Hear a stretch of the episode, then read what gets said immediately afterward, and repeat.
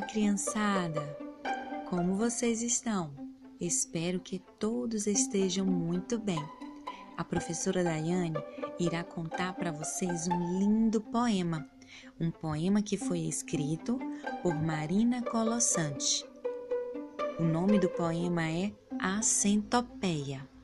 Todos prontos? Então vamos lá. Quem foi que primeiro teve a ideia de contar um por um os pés da centopeia? Se uma pata você arranca, será que a bichinha manca? E responda antes que eu esqueça.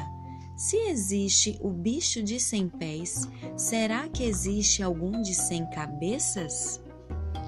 Beijos, meus amores. Espero que vocês tenham gostado. Até a próxima.